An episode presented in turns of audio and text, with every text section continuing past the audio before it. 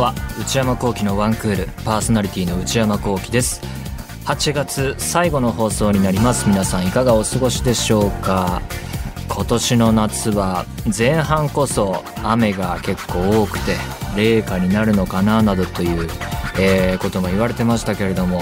えー、終わってみればというか8月は終わってみればとっても暑い一月でね、えー、猛暑でしたけれども、えー、ジメジメとしていて大変過ごしにくかったわけですけれども皆さんいかがお過ごしでしょうか。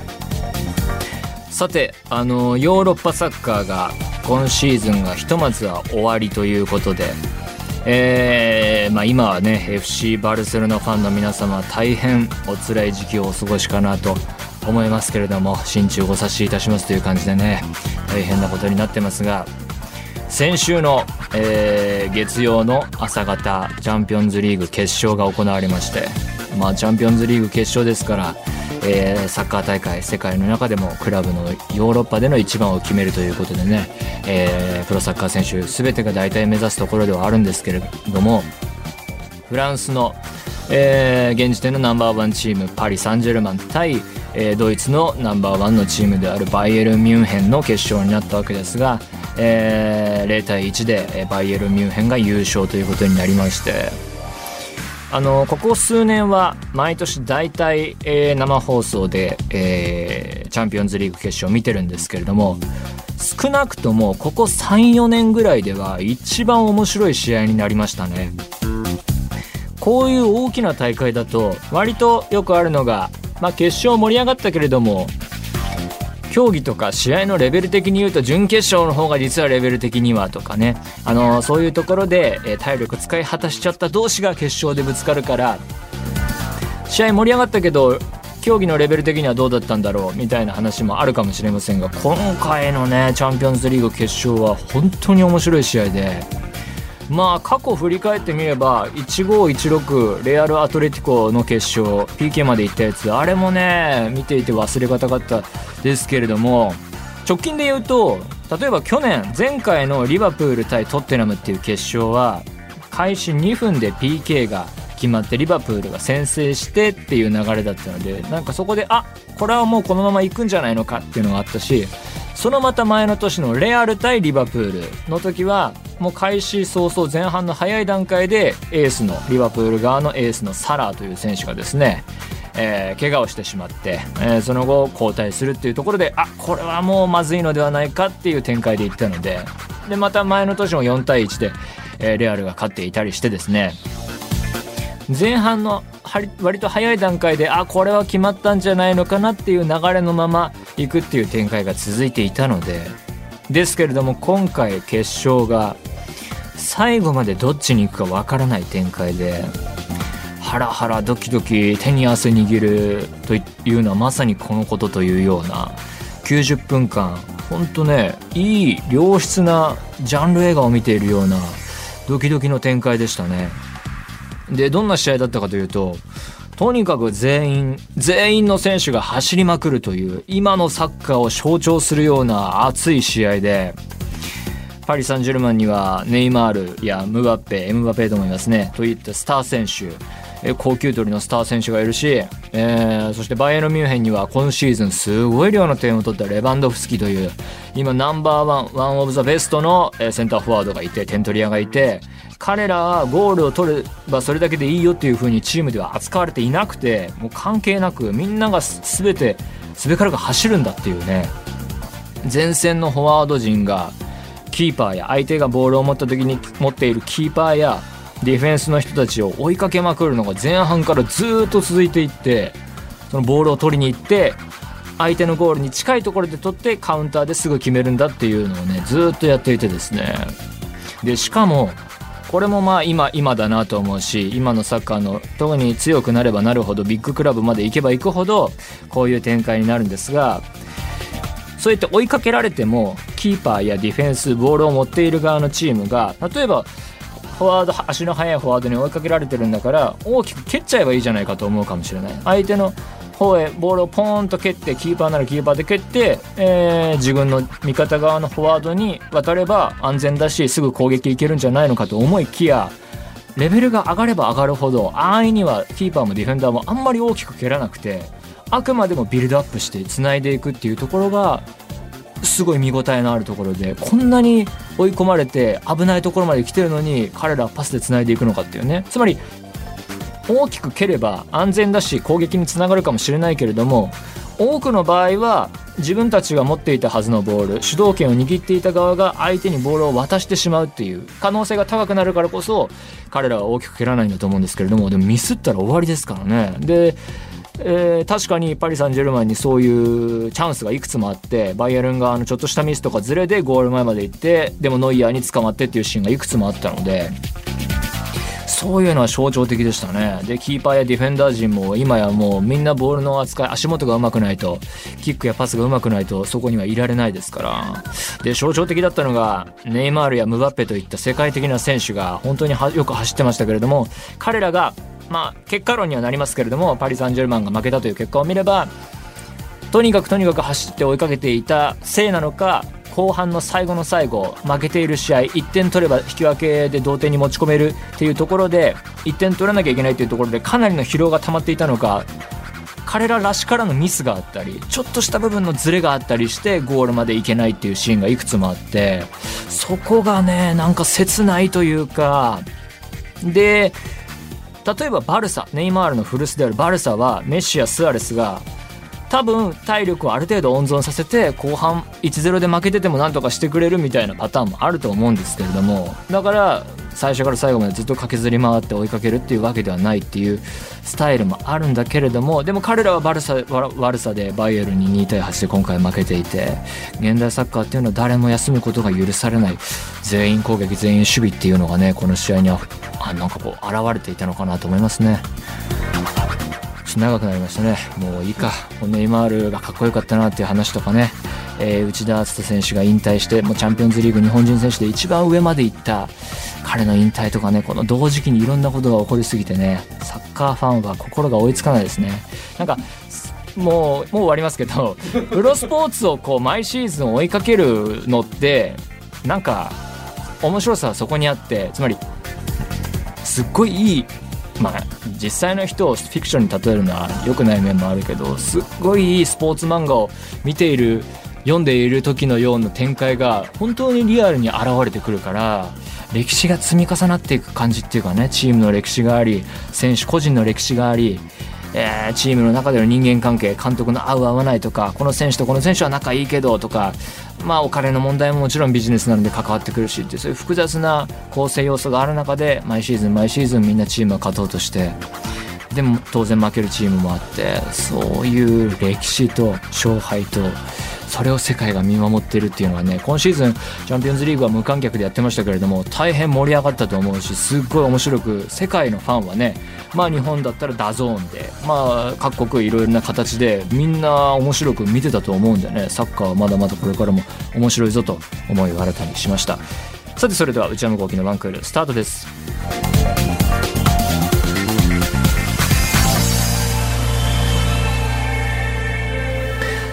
それではお便りを紹介します。えー、ラジオネームは E さんからいただきました。アルファベットで E ってね、大文字で書いてありますね。えー、内山さん、スタッフの皆さん、こんにちは。私はカナダに住んでいる学生です。カナダ。9月から高校に入るのですが、あもうすぐですね、じゃあ。えー、かっこコロナの影響で Zoom などになるかもですが、あ、やっぱそうか。うまくやっていけるか不安です。確かに。カナダに引っ越したのは中学の頃なんですが、えー、ちょうど担任の先生の体調が悪く、他の先生が代わりに来ていたのですが、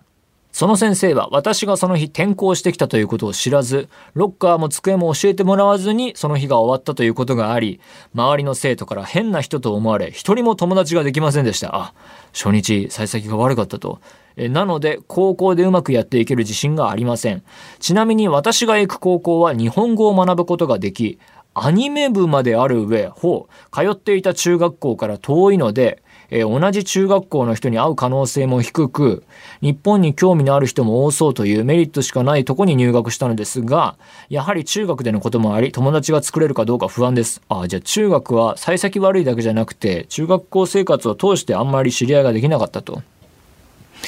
えー、内山さんが学生の時、学校が変わる時などに同じ悩みを持ったことはありますか？また、どうすればうまく友達ができますかね？お便りを送るのは初めてのため、何か間違いなどがあったら申し訳ありません。いや、ちょっと今のところ間違いは見当たりません。えー、最近色々と大変だと思いますが、お体に気をつけて過ごしてください。お返事お待ちしています。お返事ね。まあ今ここから、今から話すことがお返事に当たるかと思いますけれども、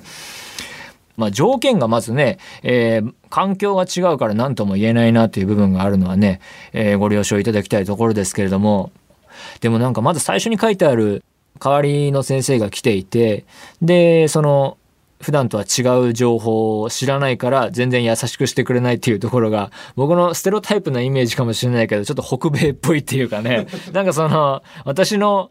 気にすべき範囲ではありませんっていうようなシャットアウトする感じっていうのがなんかそのね洗礼受けて大変だったと思うんですけど僕のイメージとぴったしな感じがありましたね。で、学校が変わる時はね、例えば中学生から高校生の時、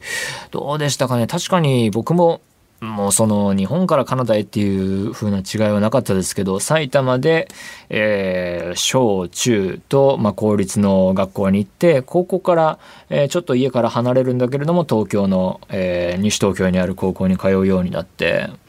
うーん悩みっていうのはまあ僕も同じで中学同じだった人は、まあ一人いたか、一人いたけどそれくらいで、あとはもうあ本当に新たな環境だったし、高校も高校で3分、確か3分の2が、あの、帰国子女で、まあ、海外に親御さんの仕事の都合とかで行ってて、で、高校のタイミングで日本帰ってきてっていう人が本当に多くいて、今でも付き合いありますけれども、彼らは彼らで、あの、それこそ E さんと同じように、海外に行って、えー、日本人で、えー、外国の人に囲まれて、なかなか友達ができなかったとか、えー、言葉を習得するまで時間がかかって、え学校いくつも行って大変だったみたいな話を高校生の時によく聞いていたので、え大変な事情があった人だろうし、っていう意味ではなんかそういうものを経た人たちが集まっている部分が多かったので、いろんな県から来てたから、なんかそういうね、その友達できるかなっていうよりは、なんかみんなで頑張ってていこうっていう雰囲気が、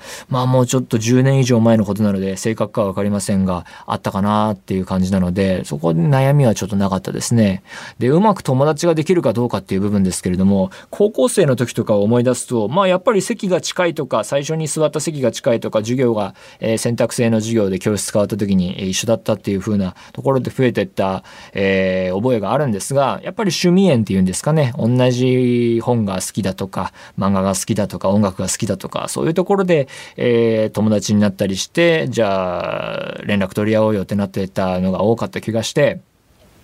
で、本とか CD とかの貸し借り、ゲームとか漫画とかの貸し借りなんていう話に広げようと思ったんですけれども、今の中高生のイメージ僕がつかめていない部分がそういう貸し借り、えー、があるのかなっていうところですよね。例えば CD なら僕はレンタルの CD とかよく使ってたけど、今なら YouTube で僕の時代は違法ダウンロードが流行っていたからダメだとされていたけれども、公式で PV とかガンガン上げてる時代だから、CD わざわざ貸してとかっていうのも少ないかもしれないし、親御さんがサブスク入ってたらそれでね多分家族で聴けたりするだろうからそれで音楽が賄えちゃったり、えー、雑誌とかもね僕も読み放題のプラン入ってたりして漫画とかもあるのかな？そういうのであの貸し借りがいらない時代なのかな？なんて思ってそういう風な意味で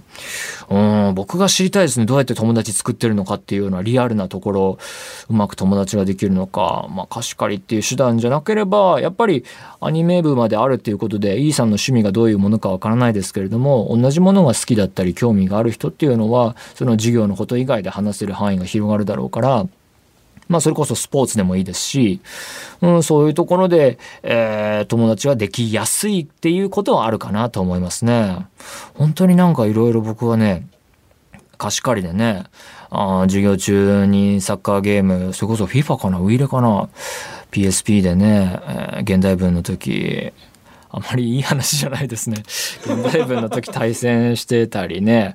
スラムダンクとかも僕人から借りたやつで授業中に読んだので全部読破してましたから、英文法の時間にね、この、どんどんどんどん端から当てていく先生だったから当たらない時はもう何 何にもしていいってことはないんですけど、まあまあまあまあまあ、テスト頑張ればいいやっていう感じで、うん、いい高校ですよ。褒めておかないとね。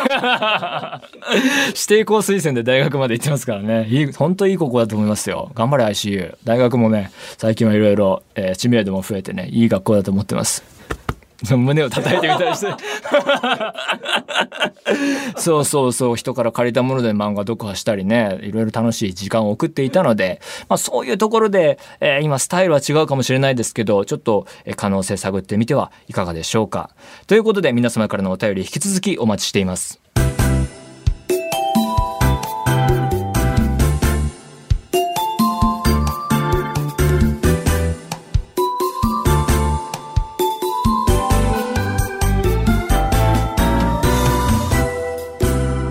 内山幸喜のワンクール。内山幸喜のワンクールいつもであればコーナーのお時間ですがスタジオにはまたこの方がいらっしゃっています。はい、えー、番組プロデューサーの内田です。プロデューサーの内田さんはい。何のご用でしょうか？あのー、裁判があるって聞いてきたんですけど。裁判があるじゃ誰もわかんないですよ。あ本当ですか？じゃあまあちょっっと経緯ちょっと簡単に説明。めんどくさいんだよなこれ。ちょっと子さん向けコンテンツすぎるよね。たまにはいいのか。たまにはたまには、は。い、整理しましょうじゃあ、裁判が行われようとしていると。はいはい、はいえーとまあ、先々週の放送で、はい、えーと、私と内山さんでフィギュア対決をしまして、はい、ゲームでね、はい、サッカー対決してして私が勝ったと。勝ったと、はい、で商品が、えー、キリン本搾りをもらえる券を返還する権利っていう。美味しいお酒キリン本搾り僕が大好きな商品をもらえる内山がもらえる権利を返還する権利を得たと。そうです。もうちょっとここは何回ちょっと若干 まあ僕がまあ返還したってことですね。ものの流れから言えば、はい、はいでそれがまあいろんななんやかんやで、あのー、内山さんがまあ、要は2年分、はい。えー、730本。1日1本。1年分が365本で、はい、その2年分獲得していたと。これまでの誕生日企画やら何百回記念とかの何なのかで、はい。えー、いろいろ企画やってきて2年分を獲得していたと。していたと。でだからそれが365本かける2で730だと。ありまして。そのゲーム企画の時点ではですよね。そうですそうです、はい、でそれを、えーと、収録ごとに4本ずつを、まあ、お渡ししてたんですね。そうこれがね毎回4本カバンに入れて持って帰るのが重いからもうやめてくれと。はいはいはい。つまんないし。放送にも乗らない部分で。乗らない。乗らない。そうそうそう。でまあまあいよいよまあ返還したいよっていうことで。それが240本持ち帰って490本残っていた。残ってたということですね。これを返還するんだっていう企画だったんですね。でまあそので一番当初申し上げたそのギガ対決で、はいはいえっと、2点差で内山さんが勝ったら、はい、えー、これまでの本芝居チャラですよと私が申し上げまして。おっしゃってました。はい。で、あの、結果的にあのー、大変盛り上がった試合で、あのー、内山さんが2-0で、ちょうど2-0で見事な勝利、ね、見事な勝利を。2対0、2点取ってからはもう後ろでボールを回すんだという、ね、そうなんですよ。あのー、この間のチャンピオンズリーグ決勝とはえらい違いのね、冷めた試合。冷めた試合して。っていうことで、えー、チャラになったんですけど、はい、まあその後ですね、なんと、あのー、先週新たな先週新たなことが事実があったっていうのをまた内田さんからすいませんけれども。あの2年分じゃなくて、はい、あの2019年、去年ですね、はい、去年の誕生日もそのガーファクイズってのやってて、はい、そこでもなんか1年分もらってたってことが判明してですね。これをカウントしてなかったんですか？これをカウントしてなかったんですね。なんでですか？忘れてたからです。いやおかしいでしょ。去年直近のさあ今年誕生日企画やるんだったら去年は何だったんだろうって考えるのがさいい大人としてのなんかいやあるべき態度。そうそうそうただやっぱりこう人ってやっぱ先入観あるじゃないですか。先入観？先入観あって今年秘話対決だってじゃあ、はい、2018年が始まった2018年じゃあ何本あげた、はい、でその年に、はい。ゲームつながりでマリオカートでも上げてましたと VR, VR の時に行った時にこれは誕生日じゃなかったんですよねこれ誕生日じゃなかった。これこれ200回とかだったんですね、はいはい、でもうちょっと思い込んじゃったんですよね。去年はもう GAFA クイズだったんで GAFA と FIFA の商品が同じなわけないって思い込んじゃったんですねそれですよね。ダブルチェックにかけていたっていうやつですよ。まあ正直ダブルチェックしてなかった。まあエクステンドいろいろあったし、ね、いろいろあったし。そうそうそうそう。いろいろあったし。いろいろいろいろある。どころではないそれどころではないかな。もうね本性のね数数えてる場合じゃなかったっていうですね。数を数えお金を数えていた方が。そうそうお金の方を数えなきゃいけなかったんであの気持ちここにあらずで数えた結果あのー、この番組はさお金を生み出してないからそういうことが起こるんだ。そうそうそう。よで結果で125本ですね誤差があることが判明して、ね、これも俺最初よく分かんなくて、はいはい、つまり3年分残ってて最初要は今から思えば3年分あって、はい、で僕は2年分返還したからえー、1年分残ってるのかと思いきや、うんうん、そこからまた240本もう僕がもらってる分は引いてるってことなんですね。そうですそうですそうですなるほどなるほど。で365残った1年からもうすでにもらった240を引いて125なんだと。そうなんですよって言って、うん、たところあの内山さんからですね、はい、いやいや違うと。本数じゃないと。そうそうそうそう。勝ったらチャラだと。そうそう。チャラっていうことで僕はやってたし、はい、そうそう。だからもう2対0で言われた通り勝ったので、はい、もうやめようと。やめようと。で、まあ、まあ、で、最終的にはもう、あの、まあ、こういう番組でもありますので、うん、あの、リスナーの方のですね、意見をいただこうということで。でね、はい。両方の言い分がぶつかったので、他のから意見を募ってみようと。はい。で、まあ、たくさんいただきまして。早いですね。先週ですよ、この話したの。もう、もう、もう、これ、そんな長く引っ張るもんじゃないですかね。先週募集でも今週区切りですよ。で結果的にはですね、はい、あのー、まあ、基本的には、はい、えー、全て番組側が悪い。内山さんが正しいという意見が多かったです。まあでしょうね。でもこれ大多数です。はい。で一部、えー、ソーシャルディスタンスを配慮したことで、うんうん、内田さんは、えー、画面から遠すぎてプレイしにくいハンデがあったのではっていう意見も2通いただいたんですけど2通 あの2通2通いただいたんですけど、まあ、これはもう正直ちょっとでもこれはこれは関係ないかなと。まあ確かに画面が FIFA の映す画面が一つだけで離れなきゃいけないということで僕が近くに座ってそこが何メートルも離れた後ろに内田さんが座って。はいはいはいえー、っていう状況ではありましたけれども僕は終わった時にもう一つ画面増やした方がいいよねとは言いました、ね、言いました言いました言いました。なんであの気づいたっていうことで、ね、そうなんですよ。日通の人には言いたい、はい、設備ね。であの最終的にあの一番多かったのが、はい、えー、内山さんは正しいがもう一回勝負すればいいんじゃない？面白いからという意見が多く。まあリスナーはこんな感じですよね、はい、だからそういうんじゃないじゃん。言ってください言ってください。そういうそういうのでやってたらなんかその物語がさ例えばそういう映画があったらどうするって話ですよ。はいはいはい、物語後半で「やったもうこれで我々の勝利だ!」ってなったら、うん、なんかちょっと間違ってましたってなって もう一回対決だってなってはあってなるじゃないですか。なんで勝負勝負するならするで確かにその300回っていうのは近いわけですよ。はいはいはい、300回200回の時に VR 対決してるなら300回の時もなんか対決があった方がまあまあまあ何かあった方がいいんじゃないのって思うの人間ですよね。でも勝負するならするでなんか、えー、理屈を入れないと、はい、僕が勝負内田さんがじゃあ125本の残ってるんだから戦ってくださいよ、やろうぜって俺がなるなんていうんですか？モチベーション付け、なんてそういうのをカタカナでなんていうの？インセンティブ？インセンティブ。インセンティブを125本の勝負に臨むインセンティブを何か設けないと100万もらえるとか。確かに確かに。10万もらえるとか。減った。ちょっと現実などは探ってる。分かんないですけど、はい、まあ分かりやすくお金にしましたけど、うなんでしょうね。インセンティブがないとちょっとなんか気持ち悪いじゃないですか。確かに確かに。いやまあ、そんなこんな言ってたんですけど、はい、実はもう一通メールが届いてまして。まだある？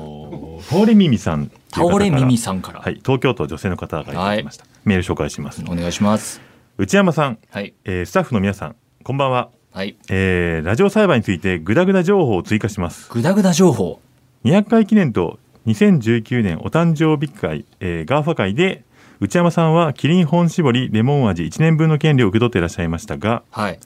2018年お誕生日会 FIFA 会で FIFA 対決ですね、はい、受け取っていたのはなんと、えキリン本搾り100本でした。おい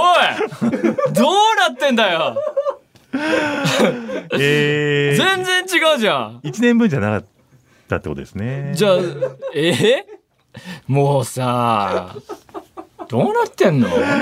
この映画ダ作だな。ちょっとねシナリオそのツイストダメなやつだからね。いやほん確かに。いやもうほんとね。もうなんていうかどんでん返しが最後起こるんだけど、はい、それ聞いてねえよみたいな。そいつが犯人って言われてもそのそいつ知らねえしみたいな、ね、20世紀少年のラストみたいな感じですよ。だ誰みたいな。だいたいたそいつみたいな。結末になってやってられるかってなるやつ。そうなんですよ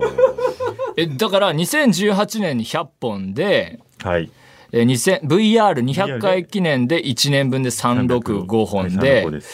もう一回2019年の誕生日で365か。はい。で、でこれを適用するとどうなるの？まあ結局、内田さんルールで言うと、えどういうこと？結局ですね、全部合わせ、うん、まあ、すごいざっくり言っちゃうと、はい、えっ、と、前回の対決で、はいえっと、もう内山さんはやっぱり返していて。そうだよね。だってそれこのまま数字適用するならばマイナス265だから125本権利があってももうマイナスっていうの？そうです。マイナス140本っていうのがあ、結果なんですね今。じゃあ OK だな。だからあのはい関西です。関西。俺がくれよっていう権利を残したままってことですか、ね、そうですそうですそうです。140 140本くれよって権利を残したままあのでもちょっと多めに返してるぐらいな感じですね。はい。ありがとう。なんで 倒れ耳さんありがとう教えてくれて。裁判する理由がなくなったということですね、まあ、裁判したからこういう証言が集まった。勝訴ということで、えー、最後書いてますよ。気になったことがあればすぐに聞き直せる番組って素敵ですねいつもありがとうございます。それでは、でも爽やかに去ってますから。それリスナーにそれを追わせてはならない。ポッドキャストをね、やっててよかったってことですよね、ちょっとね、これは。ちょっとウィキペディア誰か書いてくんねえかな、これ。ラジオ裁判って。ウィキペディアにさ、書いてくれよ。ね、頼むよ、マジで。はい。以上。はい。お騒がせしました、以上、以上です。ありがとうございました。本当にいろいろ考えて送っていただいた皆さん、はい、ご迷惑をおかけしました。すみませんでした。終わりです。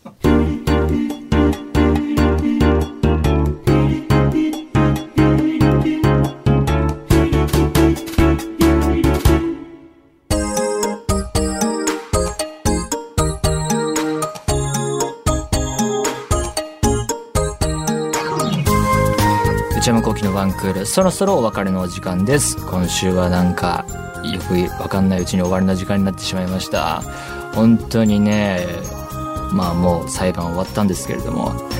いかにその場のノリで番組をやってるかっていうのがね 本当に露呈した感じですよね。なんとなくキリがいいから100って言ってでその次に対決になった時になんかキリがいいから1年とか誕生日だから1年とかって言ってたのがこうやって忘れるっていう。カウントしてたの忘れてでカウントしてたはずの数も間違ってるっていうね。ダブルチェックをしない。そしてチェックしたところもそれをちゃんと聞いて数を確かめないっていうねでもね皆さんそれだけ文化放送行くしてんのが今大変だという。そんな数を数えたり過去の放送を聞き直したりしている場合ではないということなんです。応援してあげてほしいですね。はい、えー、番組では引き続き皆様からのメールをお待ちしています。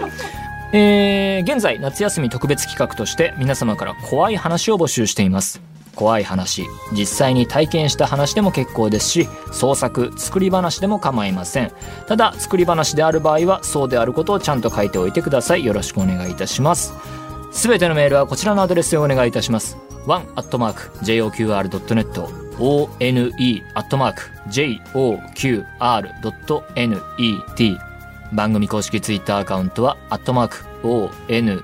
アンダーバー、joqr です。こちらもぜひチェックしてみてください。この番組は、ポッドキャストと YouTube でも配信中です。ポッドキャストは、ポッドキャスト QR や Spotify などで、えー、YouTube は文化放送エクステンドの公式チャンネルで配信しています。更新は火曜日のお昼予定です。それではまた来週、さようなら。